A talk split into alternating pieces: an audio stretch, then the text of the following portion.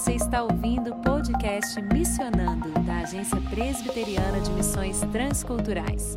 É a APMT aproximando você do universo da missão transcultural. Você encontra o nosso podcast nas principais plataformas de áudio. É só seguir, curtir e compartilhar.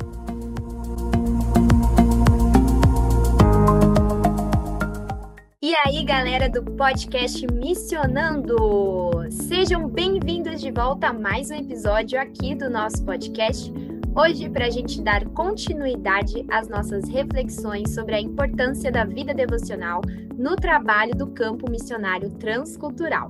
Da primeira vez que a gente refletiu um pouco sobre esse assunto aqui no podcast, a gente trouxe para vocês algumas reflexões do missionário Reverendo Daniel Charles Gomes, que é missionário do Senhor lá no Japão, falando um pouquinho também sobre essa importância de manter o nosso relacionamento com o Senhor ativo enquanto estivermos trabalhando na seara, é certo que há muitas demandas, muito trabalho, muitas coisas a serem feitas no dia a dia do trabalho no campo transcultural, muitos desafios a serem transpassados, né? Muitas coisas a serem realizadas, mas se nós deixarmos de lado o essencial, que é a vida de contato, conhecimento, ensino e também oração constante na presença do Senhor, nenhuma dessas coisas vai surtir efeito e também não vai valer de nada se o nosso coração estiver distante daquele que é o Senhor da missão.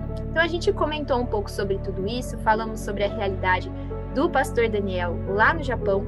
E agora a gente traz aqui no podcast Missionando a parte 2 dessa conversa com a missionária Rosa Delpino, que é uma missionária muito querida da PMT, que serve a Deus lá na Espanha, no continente europeu. Tive a oportunidade e o privilégio de conversar com ela sobre este assunto e ver como Deus usa a transformação em nós por meio do dia a dia, na palavra do Senhor, do dia a dia de oração, de comunhão com Ele, dessa busca, como que Deus vai transformando o nosso ser para que a missão seja realizada de uma forma totalmente diferente do que nós muitas vezes com o nosso planejamento humano, né, entre aspas, realizamos. Então a gente falou um pouco sobre isso e eu tenho certeza que se Deus quiser, essa conversa vai servir de muita edificação também para a sua vida. Então, sem mais delongas, bora pro conteúdo desse episódio. A gente sempre pede para que os nossos entrevistados contem um pouco sobre a trajetória de vocês com missões. Vocês estão trabalhando, servindo no campo europeu, que é um campo que, apesar das pessoas brilharem os olhinhos, né? A gente sabe que é bastante desafiador trabalhar com o povo europeu. E a gente queria saber, Rosa, como que você e o seu marido foram parar na Espanha? Como que missões transculturais chegaram né, até a vida de vocês? E o que vocês têm feito também como ministério aí na Espanha? Bom, é, as missões, desde que eu, o Senhor me encontrou, né? Desde que Ele me converteu, é, eu comecei a ler muitos livros, né, de missões, aquele eh, livros da Asa, Asa de Socorro, vários livros da época, e, e, então eu interessei muito por missões. E quando eu conheci o Carlos, ele ainda estava fazendo segundo grau e eu já trabalhava no Hospital Evangélico. Eu fiz auxiliar de enfermagem no Hospital Evangélico de Belo Horizonte e, por amor a missões, eu comecei a trabalhar com uma missão que funcionava dentro do hospital, que, que dizia assim: mais gente passa pelos hospitais que pela igreja. Então, eu comecei, naquela época, trabalhava o reverendo Dídimo, e então a gente, eu, depois do meu plantão, né, durante o meu plantão, era assim, dar testemunho, né? Ser um testemunho de Jesus vivo. Então, eu trabalhava no berçário. Cada criança que eu pegava, né, que chegava para mim, tinha acabado de nascer, eu falava no ouvidinho delas: Jesus te ama. Porque eu pensava, elas vão ouvir um montão de coisa ruim, pelo menos que seja boa. E aí comecei a me envolver com, com essa missão, e depois o Carlos, então, foi chamado para ir para o seminário. E ele, quando foi para o seminário, ele não queria saber nada de missões. Eu continuei orando, né? Continuei orando, porque eu pensei, esposa de pastor, eu quero é servir a Deus. Onde eu for, eu vou servir, né?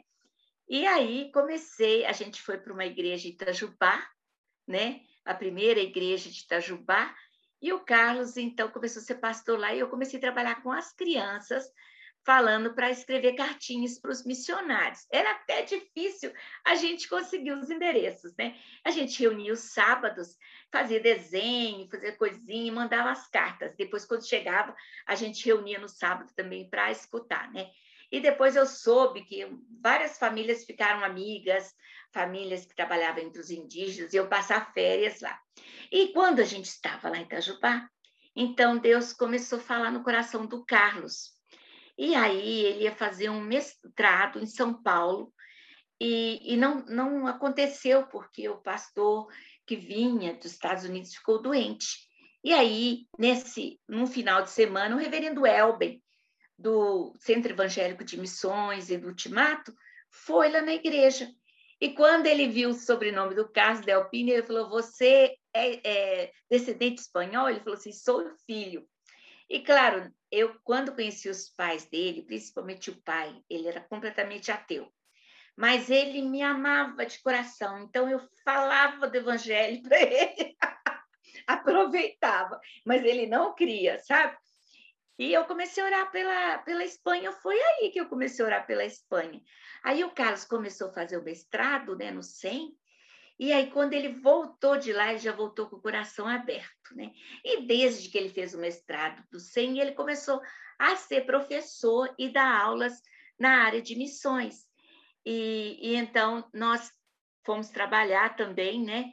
No SEM, em 1991, fomos trabalhar no SEM. O Carlos deixou o seminário que ele estava trabalhando em Goiânia, foi para o SEM. Trabalhamos aí cinco anos, né? Conhecemos missionários de todo mundo, e depois nós fomos para Goiânia e fundamos o CBTM, que é o Centro Brasileiro de Teologia e Missão. E funcionou 10 anos aí no seminário presbiteriano. O Carlos voltou para o seminário, voltou a ser diretor, e, e nesse inteirinho nós viemos aqui fazer o mestrado, fazer o doutorado dele, que ele fazia na Inglaterra, e mudou para cá porque ele tem a cidadania, né? E para os nossos filhos também tinha cidadania, então ficava mais fácil. Aí, nesse tempo, nós trabalhamos dando apoio aos missionários que estavam aqui. Aí voltamos para o Brasil, trabalhando com, com, é, com missões, trabalhando, treinando missionários.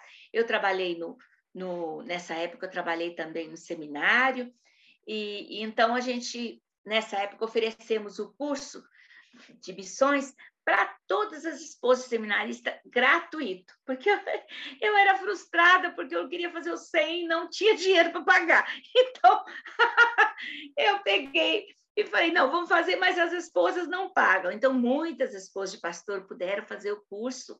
E aí, com isso, também é, expandiu, nós demos mais cursos, né? Para que as esposas pudessem, né? Também fazer parte, porque eu me eu, eu converti e fui para a igreja, sabe? Eu senti que, que é, faltava né, a gente aprender. Então, nossa caminhada, desde 88, nós estamos caminhando em missões, né? Então, a gente não pensava em vir, apesar da gente incrível, né? Mandado tantos missionários, não pensava em vir, Carlos estava trabalhando como doutor, eu estava desenvolvendo um projeto em Anápolis chamado Casa das Rosas, que nós treinávamos empregada doméstica, babás, porque eu também sou economista doméstica. E estava estudando pedagogia. Então, um dia, de repente, aquele trabalho era tudo que eu queria na vida, porque me deram condição de ter carta branca. Então eu estava assim, até então eu tinha traçado uma, uma e eu tinha chegado onde eu queria, né, na minha vida. Mas aí eu estava caminhando, caminhando lá no, no Vaca Brava, em Goiânia, e de repente Deus falou: Rosa, você vai entregar tudo para mim. Aí eu falei: Tudo, Senhor, tudo. Me dá agora, eu quero tudo de você. Eu falei: Mas eu sempre vivi para você. Ele falou assim: Mas agora você tem que me entregar esse projeto na minha mão. Olha, eu chorei muito. Eu sentei num daqueles bancos lá, chorei, chorei, porque eu não queria entregar. Vou te falar a verdade. eu não queria, mas eu chorei, chorei, chorei. E aí fiquei aliviada, sabe? Fiquei assim, me senti feliz e tal. E o Carlos tinha ido para São Paulo para uma reunião da PMT. E aí, nessa reunião, ele chegou no, chegou no domingo, foi no domingo? Creio sim. Ele falou, Rosa, eu tenho que conversar com você. Eu falei para ele, eu também tenho que conversar com você. Aí nós fomos passear no Vaca Brava. Aí ele falou, eu falei, então fala, vamos tirar para o ímpar, quem que fala primeiro? Aí ele falou primeiro. Aí ele falou assim, olha, eu recebi um desafio da PMT, porque tem vários anos que a PMT está querendo montar uma base Europa e, e sempre começam a preparar os missionários e é doença, é câncer, uma coisa ou outra, e não vão. Então, eles falaram: vocês se deram tão bem quando vocês estiveram lá, organizar encontros e tudo, porque e vocês e, e, o cara já tem o passaporte, né? Por que, que vocês não vão? E essa pergunta que parecia tão lógica para nós não tinha passado pela nossa cabeça. E aí eu contei para ele, né? Eu falei, olha, eu posso ir para onde você quiser agora, estou pronta. E aí nós viemos para a Espanha, né? Nós viemos e foi assim, nós falamos assim, Senhor, nós vamos jogar o pão sobre as águas. Nós nunca, nós sempre vivemos como assalariados, nunca vivemos assim, né? Então é, eu falei, bom, vamos jogar o pão pelas águas. E nós falamos, Senhor, se a gente conseguir levantar o sustento em seis meses, a gente, pelo menos metade, a gente vai. Sabe o que aconteceu, Fernanda? O que aconteceu? Isso nós falamos que foi não sei que mês, outubro, por aí. Não, quando foi janeiro, a gente já tinha o sustento completo. Nossa. Sabe? Faltava para comprar os móveis, mas assim, a gente tinha dividido o projeto, tudo. E Deus fez isso, sabe? Né? Se é da vontade de Deus, vai levantar. Aí nós viemos como missionários, nós que já tínhamos mandado tantos missionários para fora. Né? Agora né? eu estou no time do lado de lá, né, Rosa? E a Sara, né, do Eliese, que já teve também, foi treinado, o Gilberto, né, a Irene, da que Romênia, legal. muitos, muitos pastores foram treinados por nós, Nossa. e aí nós viemos, né? Então, hum. assim, olha, gente, a gente realmente, a gente só tem que colocar a mão no arado. Mas é quem é vai mover o arado é Deus. Sabe? Exatamente, Rosa. Que incrível, é que olha só. É, então, assim, eu poderia passar um dia inteiro contando para vocês as coisas que Deus faz na vida da gente, no Sim. dia a dia. E eu sempre aqui, todo dia, eu agradeço, que eu falo, Senhor, se eu estou vivendo aqui, é porque é um milagre de Deus. É né? No início, esse país, olha, eu chorei três anos querendo ir embora, você acredita? Uau! E, ó, eu, eu sou fácil para acostumar nos lugares, mas o, o, fato de não ter amizade, né? De você é, é muito difícil. Eu ligava até hoje, eu ligo para todo mundo. Quase ninguém liga para mim, nem no meu aniversário. É Uau. É difícil, né? Então, e aí a gente aprende a depender só de Deus. Mesmo. É verdade, é complicado, né, Jesus dá. É, mas olha, quando você fala de Jesus aqui para alguém, você nem dorme de noite, de tão difícil que é de falar de Jesus. Você fica assim, com adrenalina. Uau! Porque é, é, aqui eles empurram a religião, Jesus, Deus, tudo para dentro de você. Se você está numa conversa divertida e você fala, ai, graças a Deus me aconteceu isso, pronto, todo mundo já perde tempo com você. Nossa, eles não falam nada, mas aí ninguém conversa mais com você. É, Caramba, é, gente. Ninguém vai é falar para você, não fale isso. Só que aí eles viram para outro lado e te As atitudes, sim. As atitudes Sabe? já falam, né? É, é muito então, assim, né? É, mas também eu tive experiência, por exemplo, meus alunos, gente, eu oro pelos meus alunos. Eu tenho alunos aqui que não são crentes, né? Que vêm fazer o tratamento comigo. Antes a gente tinha um local na igreja, agora a gente está para alugar outro lá eu atendia na igreja para as pessoas acostumarem a entrar lá e pelo menos ver que é normal, né? Que a gente uhum. não é uma seita, que a gente Sim. não vai, é, como é que fala? Fazer lavagem cerebral, nada disso.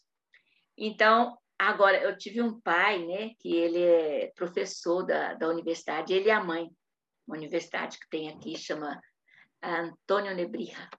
E uhum. ele falou assim para mim, ele e a mãe falaram assim, você pode falar de Jesus para o meu, fi meu filho, o Pablo? Eu falei assim: falar de Jesus?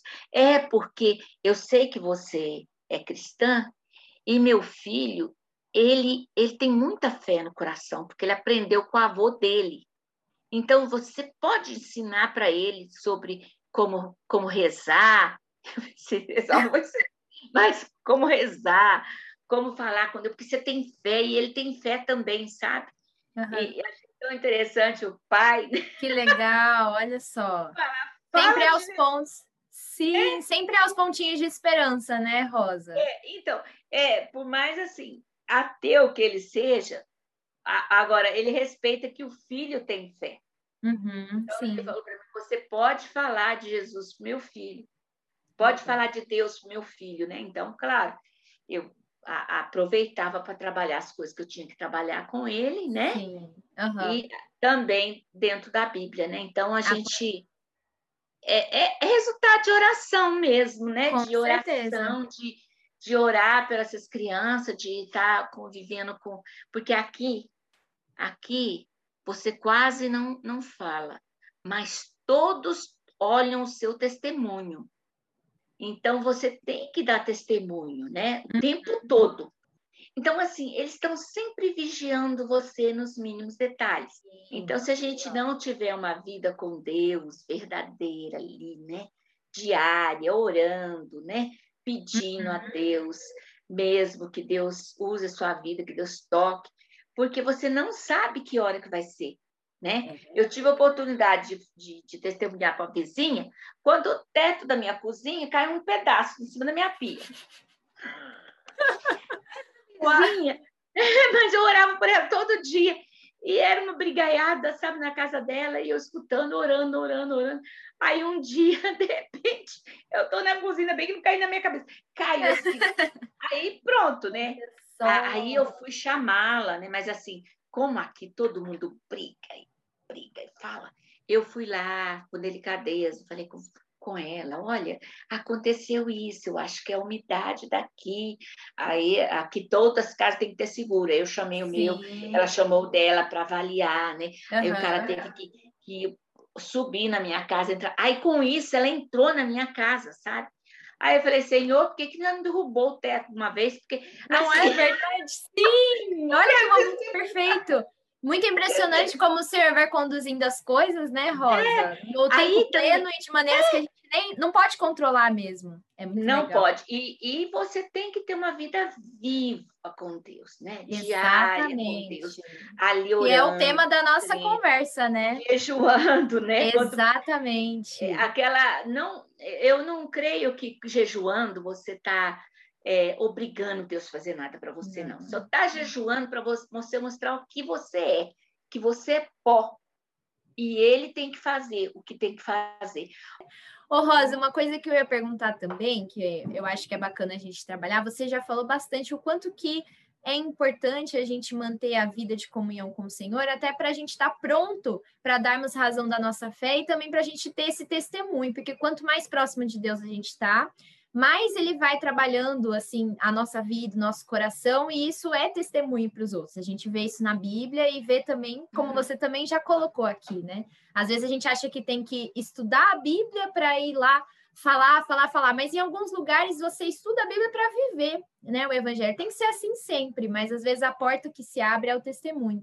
E uma coisa que eu ia perguntar é sobre os desafios que você, é, o Carlos também, e o que você enxerga talvez que outros missionários têm. Quais são os desafios de se viver no campo transcultural e manter essa disciplina espiritual, que é uma coisa complicada, acho que para qualquer pessoa, né? A gente sabe que a carne milita contra o espírito, né? As coisas que o espírito quer, o nosso, o resto de pecado que ainda habita no nosso coração sempre tenta suplantar e a gente precisa lutar para ter a armadura, né, da, do Senhor conosco então, mas no campo transcultural, com tantas demandas, tantos trabalhos, né, que os missionários se envolvem, como que é manter essa disciplina de você, só você mesma manter lá no seu lugar secreto a sua vida com Deus? O que, que você acha que atrapalha ou que é complicado para os missionários nesse sentido? Eu acho que primeiro você tem que é, ver o, qual o tempo, porque às vezes é, durante o dia, né, às vezes a rotina pode ficar pesada, né? Então você tem que ver qual é o horário melhor para você ter essa comunhão. Às vezes, eu, ah, às vezes também a gente tem que levantar mais cedo, né? Começar o nosso dia um pouquinho mais cedo. Ou então, no final da noite, né? Tem gente que esse horário está bem assim, então também. Mas é, a gente tem que viver assim. Hoje tem uma, uma fala, né, que a gente tem que plantar, colher do fruto e tal. Vamos transferir isso para a palavra. A gente recebe milhões de, de, de, de, de pelo celular, né, mensaginhas. Isso não enche a vida da gente. Isso é igual aquelas batatas chips, sabe? É, então engorda, mas não enche, né? Então a gente tem que passar tempo com o Senhor, né? Tem que passar tempo com Ele. Tem dia, eu às vezes assim, a dona de casa, qual é o horário melhor? Às vezes a gente já levanta atribulada, já fazendo coisa, né? Hoje, graças a Deus, não, porque meus filhos já são casados, então para mim, para mim de manhã tá bom eu tirar o meu tempo com Deus, né? Mas cada um tem que, que ver. E outra coisa, não adianta a gente ficar lendo essas mensaginhas. A gente tem que ver que, que Deus quer falar conosco, né? O é, que, que, que Deus está querendo ensinar para a gente naquele momento, né? E tirar tempo para debruçar na palavra, para olhar, para ler o versículo, ler de novo, né? Ler de novo. Eu uma vez fui num culto e um rapaz falou, me cutucou assim, falou assim, essa mensagem que seu marido é, pregou, está pregando hoje, ele já pregou. Eu falei, para mim tá bom, porque como eu não aprendi tudo, agora quem sabe eu aprendo um pouquinho mais. Porque realmente, se a mensagem é boa, não tem problema, né? Mas assim, é, debruçar tempo ali, eu fico muito preocupada, até eu resolvi te falar a verdade. Algumas pessoas me mandam mensagem e eu peço para não me mandar. Porque eu não posso ser sincera, eu não vou ler a mensagem, né? E, e às vezes a pessoa, então eu falo, não me manda, porque hoje em dia tem, se você olhar, tem 300 mensagens. Se você for ficar olhando toda hora, não dá tempo de você fazer seu tempo com Deus. Eu, às vezes, tem dia que eu nem olho no. Porque se tem alguém com pressa, vai me ligar e falar, né? Eu quero me debruçar, há dias que eu quero dedicar a manhã inteira orando, falando com Deus, né? Eu tenho essa necessidade, muitas vezes, de ficar assim, sabe? E não é que eu sou muito espiritual, não, é porque Deus me chama para isso. então, eu quero, né? Muitas vezes eu faço à noite também, que é o horário que eu estou quietinha ali, né? Que eu não escuto nada, né? Que eu me debruço ali. Então, eu acho super importante a, a gente estar tá bem alimentado, né? Porque se, porque aqui, gente, você não vai escutar ninguém falar Deus lhe pague, não vai escutar ninguém falando assim, ai, é, que bênção, ou Deus te abençoe. Ninguém fala isso aqui. Então, para a nossa fé ficar fraquinha, é fácil. É fácil. A gente é ovelha, gente. Ovelha não sente cheiro direito, não enxerga direito. Se deixar, ela vai para outro rumo, não é? Então, a gente tem que estar tá pegada mesmo ali ao vestido do mestre, né? Ali, orando, falando com Deus e, e, e meditando a palavra dele. Gente, não fique sem graça. Se as pessoas estão te mandando um montão de mensagem você não vai ler, eu, eu sou da opinião que a gente deve falar, olha, por favor, eu já pedi para algumas pessoas, por favor, não me mande. Eu não tenho tempo de ler. Tu, eu não tenho. E eu acho também que é prioridade, né? Não é prioridade eu ler todas essas mensagens, né, gente? Sim. Essa então, palavra é chave, né, Rosa? Prioridade. É, prioridade. No nosso mundo aqui, assim, uma rotina em cidade e com trabalho, com estudo, com um monte de coisa, a maior justificativa, às vezes, que as pessoas falam sobre a questão da devocional é o negócio do tempo, que acha que não tem nenhum tempo, né? Mas às vezes é porque a gente não está desenvolvendo a prioridade das coisas direito. A gente não coloca o Senhor como prioridade mesmo, né? A gente coloca é. todas as outras coisas antes. E aí é um pulo para você falar, realmente não tenho tempo, porque top, né? Tudo. É, mas se você coloca o telefone 15 minutos antes, né? Naquele Sim. tempo ali, 15 minutos com Deus, né? Você fala com Ele, quando você levanta da cama, né? Já fala com Ele, já coloca aquelas coisas, aquele peso do seu coração, porque às vezes o que acontece? A gente não coloca, chega no final do dia, a gente está super ansiosa com aquele monte de coisa, né? Então, uhum. colocar diante de Deus as petições, né? há muita, aqui a gente, a gente mesmo se cobra, porque aqui é o lugar que números não pode ser nossa cobrança, porque senão a gente fica louco, né? É a gente fica. Agora, o que Jesus quer de nós? Ele quer a nossa presença com Ele. Falar com Ele, Senhor, é tão gostoso estar aqui com você, é tão gostoso estar aqui nessa comunhão, né? Então, eu muitas vezes eu falo com os pais, porque as crianças que vêm até mim, eu falo, o que que você gostaria, assim, eh, né, para eu saber que ela gostaria de ter como reforço, né? O que você gostaria, comida, tal. A maioria delas fala assim: eu queria brincar com meu pai. Aí quando eu vou falar isso com os pais, os pais pensam assim: nossa, mas eu não tenho tempo para brincar. Eu falo, tem sim. Sabe aquele tempo que você fica vendo o Instagram? Sabe aquele tempo? 15 minutos, 20 minutos? Dá para o seu filho. É, porque a criança, gente, olha, você brinca 15 minutos com a criança. Eu, muitas vezes, eu brinco um minuto com eles. Quando eu vejo que eles estão cansados, eu falo, agora vamos brincar um minuto. Um minuto, gente. Sabe? E às vezes tem dia que eu vejo que eles estão mais cansadinhos. Eu, eu antes de começar minha, meu trabalho, eu falo assim, ah, vamos fazer uma brincadeirinha aqui. Cinco, dez minutos. Aí você relaxa. Então, gente, não... É, às vezes um pai pode reforçar o filho, por exemplo. O menino está lá sozinho, às vezes não está fazendo tarefa. Aí você briga, briga, briga, mas você fala com ele assim: olha, você faça a tarefa, que o papai, quando chegar, vai ver que você fez a tarefa. Então, nós vamos brincar 15, 20 minutos. Gente, faz uma diferença para a criança danada. E, e a gente pensa que não. Então, com Deus também, se você não tiver uma hora, fica 15 minutos, mas só com ele ali sem plim-plim do WhatsApp, né? sem nada te amolar. Eu não deixo com sol, viu, gente? Não deixo, porque é assim, isso daqui, ele fica plim-plim, plim-plim, plim-plim, para você atender, né? Aí você atende para não ficar ouvindo plim-plim e ouve de novo. Então eu tiro. Eu falo, eu vou ver meus, minhas mensagens a hora que eu puder. Então, faça prioridade o tempo com Jesus. Porque não adianta nada, a Bíblia não fala que não adianta nada a gente fazer um montão de coisa e não faz com amor, né? A gente precisa passar tempo aos pés de Jesus, fazer igual a Maria, ter aquela alegria de passar aquele tempo ali aos pés, ouvindo, né? Ali debruçando com o Senhor. E é tão legal, gente, tem hora que, que eu estou lendo a Bíblia, assim, de repente eu começo a chorar, porque assim, às vezes as coisas tão simples mas que Deus me mostra de uma maneira tão legal, sabe? E eu falo, Senhor, não tinha visto, né? Não tinha visto isso, né? Igual quando estava estudando sobre Maria e Marta, quando eu vi a Maria aí sentada, né? assim, bebendo, né? Aquele tempo ali com Deus, né? Ela aprendendo. E a gente não vê outra, não vê outra coisa, porque não sabemos se ele ficou mais tempo com ela se Sim. ele teve outro tempo para passar com ela, não é? É verdade. Então, e a gente também não sabe. Hoje a gente deita na cama, pode ser que é, é o último dia da nossa vida. É Vamos verdade. passar tempo com o Senhor, né?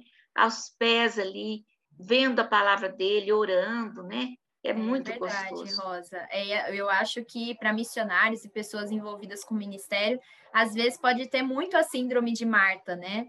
a gente está fazendo com o coração as coisas para ele, né? É, trabalhando, desenvolvendo projetos, fazendo os encontros, mas se a gente deixa de lado a nossa comunhão com ele, que é o Senhor da missão, as coisas realmente saem do eixo, não é verdade? E é o próprio verdade. Jesus ensina isso naquela passagem mesmo, né? Marta, você está fazendo as coisas né, com o coração para deixar tudo arrumado e tudo mais, mas foca, eu estou aqui nesse momento, né? Então, você está tendo o privilégio de encontrar comigo, e a mesma coisa acontece hoje, mesmo que a gente não tenha mais o Cristo na nossa frente, né? Mas em espírito, nós sabemos que ele está conosco, e é verdade.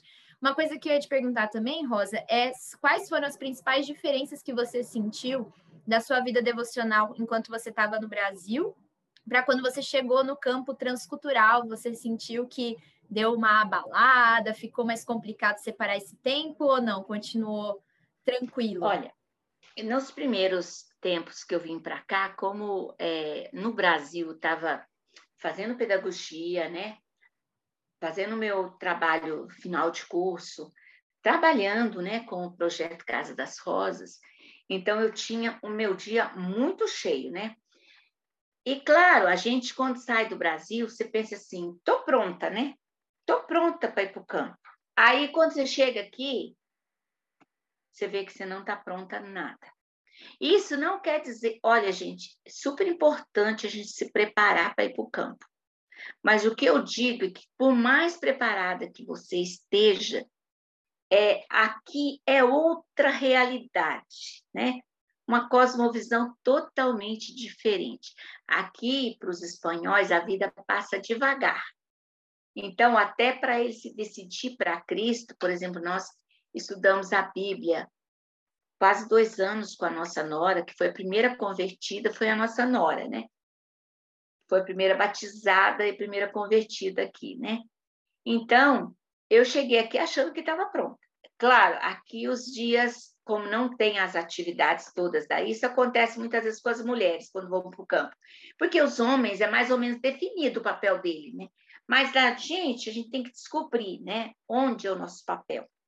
Então, no início, a gente tinha poucas pessoas, né, que, que vinham à igreja e também é, as viagens eu não podia fazer com o Carlos, porque é caro para viajar, né? Não é barato. A gente também não quer ir visitar um missionário e ser pesado para ele. Então, e se eu fosse junto com meu marido, era uma viagem menos que ele ia ter que fazer. Então, é, eu sempre ficava. Então, fiquei bastante tempo sozinha. Mas foi importante esse tempo, porque eu pude cultivar bastante a minha vida espiritual, né? E depender mais de Deus, né? porque a gente sempre acha que a gente tem um método, né? Aqui já vimos vários pastores chegar e eles falam: não, vocês não conseguiram, por quê? Mas eu tenho um bom método, né? e aí a gente vê que não é por força nem por violência, né? É pelo espírito, né? Eu orei tantos anos pedindo uma, uma mulher, uma mulher crente lá da cidade de Torrelodones, né? E ela veio para a nossa igreja três anos depois. Foi a primeira convertida de Torrelodones, a Silvia. Então, ou seja, o tempo aqui passa como se você estivesse numa câmera lenta, né? Tudo passa devagar. As pessoas, para é tão diferente o modo de, cristão de pensar para elas que é difícil para elas fazer ideia de crer num Deus, de depender de um Deus, de, de, de ter uma vida espiritual que elas não conhecem, então tem que ser devagarinho, né? Devagarinho. Que primeiro você toma uns 15 cafés com a pessoa antes de você ter essa oportunidade de, sabe? Então, olha só, eu fazia bolo e mandava para os aniversários para casa da minha nora. Aí era aniversário do vô, mandava um bolo. Aniversário do tio, mandava um bolo. Aniversário da prima, mandava um bolo. Mandei bolo, mandei bolo, mandei bolo. Olha, só depois de oito anos de mandar bolo foi que eu tive. depois de oito anos, um dia, o avô dela nos convidou na casa deles e orando por ele, orando por ele. Falou assim: quero que vocês é, venham aqui para eu dar Feliz Natal para vocês. Assim, para desejar. Aí nós fomos lá, né? Desejamos Feliz Navidade para eles também, lhe damos um levei um bolo, que ele queria de mim era bolo, levei um bolo, aí ele ficou feliz e tal. E aí ele conversando assim com a gente, né? E ele falou assim, bom, e aí, o que, que vocês querem falar para mim? Aí o Carlos falou para não, eu quero desejar um feliz Natal para o senhor, né? Feliz Navidade. E desejar que Deus abençoe a sua vida. Deus esteja presente na sua vida, que abençoe. E sabe que isso daí ficou na cabeça dele. Aí depois ele falou assim para meu, para minha nora: Olha, o seu sogro falou, Deus me abençoe, colocou a mão aqui em mim. E eu senti que Deus estava me abençoando. Olha só, isso é os bolos. depois ele pegou e falou assim: ele ficou doente. E o médico, ele teve uma parada cardíaca. O médico falou que ele ia morrer. Falou para todo mundo entrou no quarto para despedir dele. Aí antes dele, ele estava passando mal, aí ele falou assim para a minha nora assim: Olha, se eu melhorar dessa, você me traz um bolo da sua sogra. aí, gente, o homem ressuscitou. Assim, ficou bom de novo, né? Ficou bom. Eles chamaram a família lá, a família achou que era para ver o corpo e o homem estava lá, bem andando. E aí, aí eu fiz o bolo para ele. Aí ele pediu uma oração. Aí, eu, aí nós fizemos uma oração com ele. E depois dessa oração, ele chorou, não para nós, na frente de nós, chorou depois bastante com a neta dele e falou: Olha, eu acho que a oração que o seu sogro fez para mim, eu acho que Jesus vem encontrar comigo mesmo.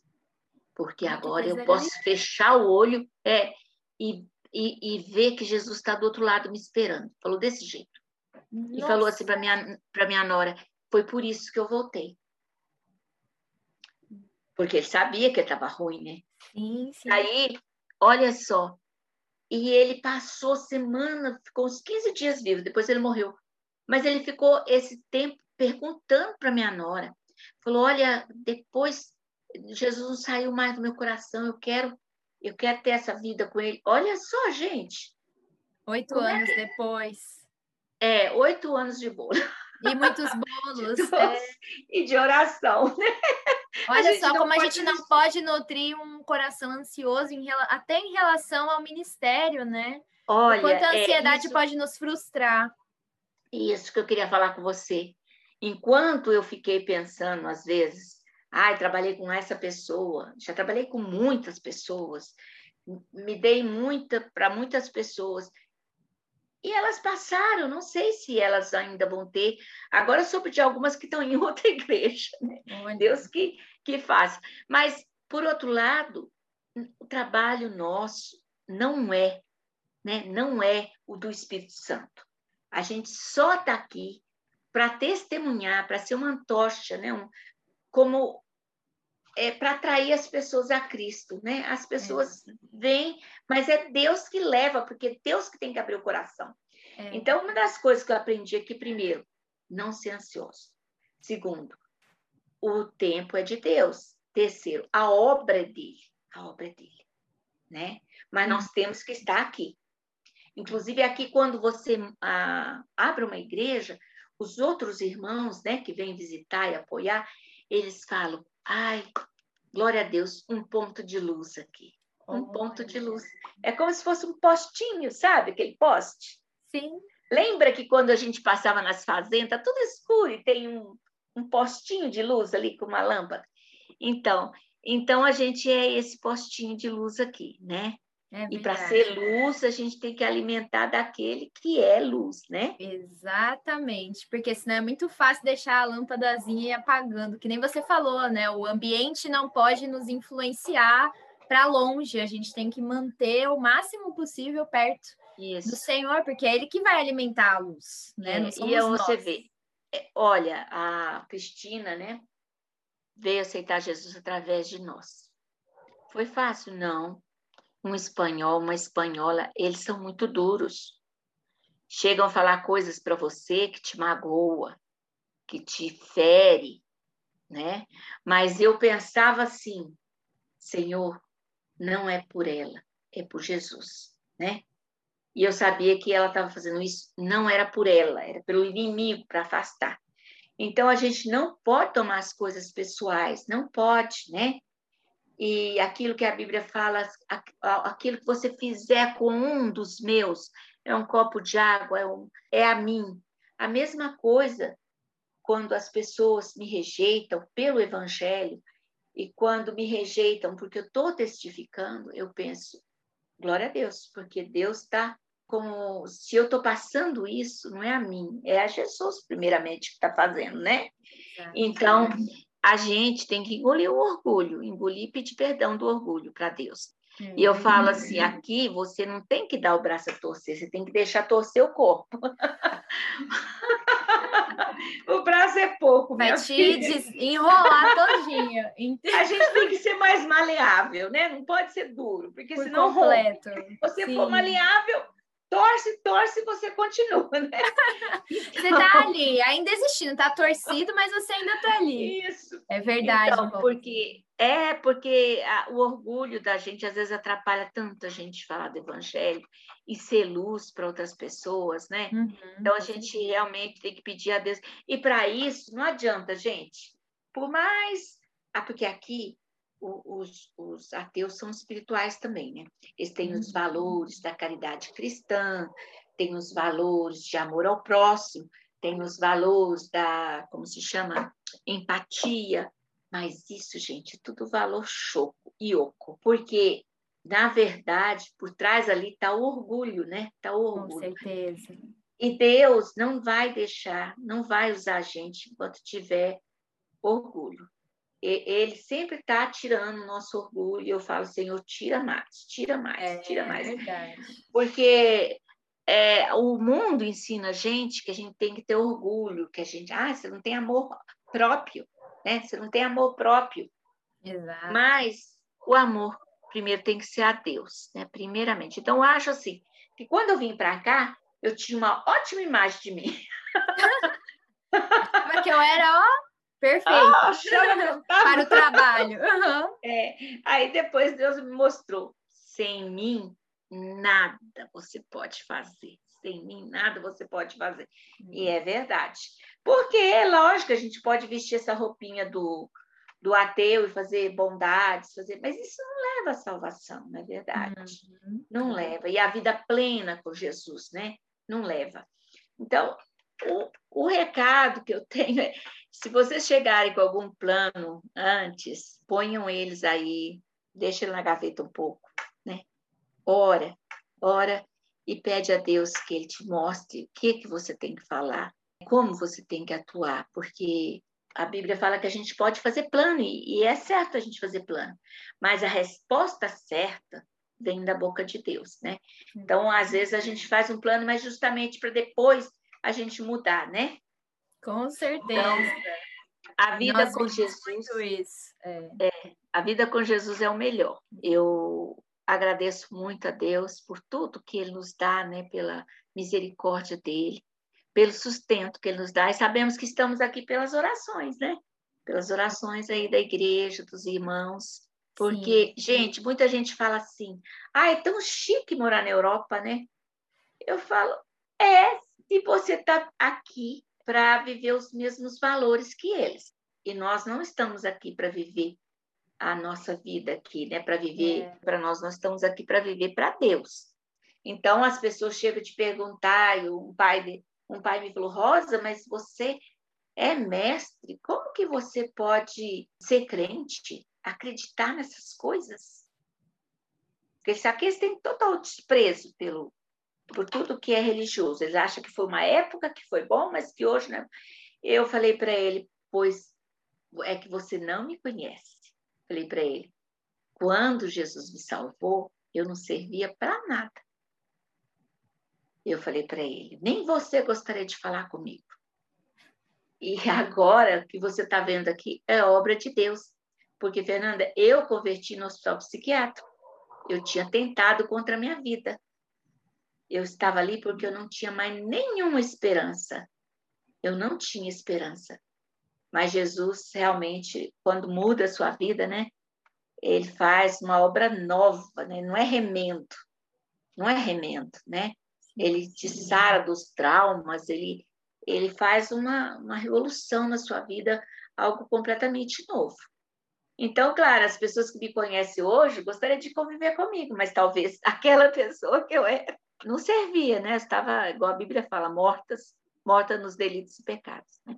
Sim, que coisa linda, né, Rosa? E é muito bom quando às vezes até dessas perguntas que são incômodas para nós, né? Que a gente às vezes fica com aquele negócio no coração, né? Tipo, não fala do meu Senhor, não fala do Senhor Jesus dessa forma, mas é uma porta, uma porta que, que o Senhor mesmo abre dessa das pessoas olharem e falarem por que, que você segue, por que, que isso é importante, por que, que você dá a sua vida para isso, né? Em nome disso, é uma oportunidade também que Deus dá para que a gente testemunhe dessa forma, né? E as pessoas realmente vejam o quanto isso é poderoso. E se for da vontade dele, ele converte, é, é literalmente essa, né? Converte o coração por completo e aí muda, né? Tudo se transforma. É. Muito lindo isso. E isso provém de relacionamento com o Senhor. Quanto é. mais a gente conhece dele, mais a gente quer, né? Isso é algo que acontece. Demora às vezes para a gente colocar a disciplina, mas quando ela acontece, é, é... é. E nem você falou, é muito prazeroso, né? Estar aos pés do Senhor. Uma coisa que eu aprendi é que se você não fizer a sua devocional hoje, amanhã, volta a fazer. Porque muitas vezes a gente. Uma, eu aprendi isso com, de tanta dieta que eu já fiz. É, eu pensei não nisso. desistir, não desistir. Porque às vezes a gente fala, ah, ah, hoje eu comi bolo, então saí da dieta agora, pronto. E às vezes a gente, com a devocional, a gente fala assim, ah, hoje eu falei com Deus, né? Ó, oh, pede perdão, Deus perdoa facinho, né? A gente ora e pede perdão. Aí no outro dia, começa de novo. É um outro dia. Então, a gente sempre pode recomeçar cada dia com Deus. Porque as misericórdias de Deus renova dia a dia, né? E é isso também que eu tenho que aprender aqui, é renovar minha misericórdia acerca do meu vizinho, do, daquela pessoa que eu já falei de Jesus, para renovar, para eu ter força, né? Porque, olha, Fernanda, uma coisa é certa. Eu, quando cheguei aqui, eu pensava assim: nossa, eu amo esse povo, quero viver para ele. Passado uns anos, estava odiando esse povo. Queria ter inferno. Igual, igual o. Abrindo o coração aqui, gente. Não, eu não quero, não quero ser falsa, né? Uhum. Então, assim, chegou uns três anos depois, eu queria que eles fossem para o inferno, tudo lá, sabe? Aí, aí eu tive que pedir para o Senhor: Senhor, renova os meus sonhos, ama por mim, porque eu não sou capaz de amar. Com esse amor meu aqui do mundo, eu não consigo amar. Então, aí Deus começou a amar através de mim. E aí foi novo, foi uma coisa nova, né? Sem uhum. aquele cansaço que eu tava, sem aquela descrença, né? Então, eu digo assim, eu não escondo os defeitos meus. Por quê? Porque eu não quero que as pessoas pensem que viver aqui é um mundo e que ser missionário também você apaixona e fica louco e aquele amor cobre tudo. Só o amor de Deus que cobre multidão de pecado, né? Se a gente não tiver o amor de Deus, a gente vai falar fulano, ó, ó, fulano fala mal, fulano. Então a gente não pode amar com o nosso amor, tem que ser com Deus. E uma coisa também interessante, eu comecei a atender as crianças, é, porque eu atendo crianças com déficit de atenção, né? Então, eu comecei a ser voluntária no, na prefeitura, no serviço social. E eles me passaram uma casa para eu visitar uma menina. Era uma menina muçulmana. Então, eu fui na casa dela, porque eles não têm local aqui, então a gente vai na casa. Eu comecei a atender essa menina. Então, ia lá, atendia ela, começava aproveitava fazer lição com ela e ia vendo também o que, que eu podia ajudar mais. E assim, logo no início, né, eu descobri que, que ela estava apanhando muito. Então, eu conversei com os pais, né? Conversei com a mãe, falei para ela, não condenando a mãe, não falando e nem condenando o pai. O pai quis conversar comigo também, conversei com ele, falei que não adiantava bater, que não adiantava isso, que não era porque ela queria, ela tinha um déficit de atenção e tal. Aí nós fomos conversando. Então aí eu vi que cada dia que eu ia lá, tinha alguém da família lá, conhecia a família inteira. Aí, mas era a propósito deles, sabe? Eles, eles queriam que eu conhecesse a família, queria que a família me conhecesse. Né? Aí um dia a menina falou assim para mim: é Páscoa, né? A Páscoa. Falei, é. Ela falou assim: o seu Deus morreu na cruz, né? Eles comemoram isso. Eu falei para ela: não, não morreu na cruz, não. Aí falei no ouvido dela: vou te contar um segredo. Aí falei para ela um pouquinho. E passado um tempo, a mãe dela me perguntou: por que que você é, me ajuda se você não é rica? Você paga aluguel igual eu. Aí eu falei: porque eu tenho um Deus vivo. Falei para ela. e a relação que eu tenho com ele me faz querer ser melhor. E um dia ela me chamou para tomar um café e quando eu cheguei lá, ela falou: Eu quero que você fale desse Jesus para mim. Ah, que coisa linda, Rosa, meu Deus, que coisa então, incrível. E aí fui falar de Jesus para ela, né? A mulher ah. me pedindo para falar de Jesus. Então, assim, a vida devocional é super importante. O tempo que você passa com Jesus, né? E o tempo que você dedica a Ele, né? É igual fala, rende 100 por 100, mil por mil, né? Uhum. Sim. Não talvez em discípulos, né? Mas de vida cristã, né? É. verdadeira. É, exato, em você, né? Ele vai transformando você, e aí, sem nem você perceber, fora do seu controle, do seu planejamento, ele vai atuando dessas maneiras. É muito lindo mesmo, Rosa. Essa história veio para fechar com chave de ouro. muito mesmo, muito mesmo, Rosa. A gente é, quer aprender mais sobre devocional, porque a gente sabe que isso é algo importante não só para os cristãos, assim, de toda, não importa se é missionário, se é pastor, todos os cristãos precisam ter esse relacionamento com o Senhor, mas para os missionários essa mensagem também de esperança e fortalecimento para manterem o essencial vivo, né? Mesmo com tantas demandas que tenham, se a gente manter o essencial vivo, todas as outras coisas, né, vão encontrar o eixo correto. Muito obrigada mesmo, pelo seu tempo, Ross. Foi de maravilhoso, nada, eu de verdade. Eu que agradeço de verdade, que Deus abençoe muito cada um que ouvir esse, esse áudio, Podcast. que Deus abençoe muito, que Deus te abençoe, Fernanda. Amém. Muito obrigada, Rosa. também. Beijinho.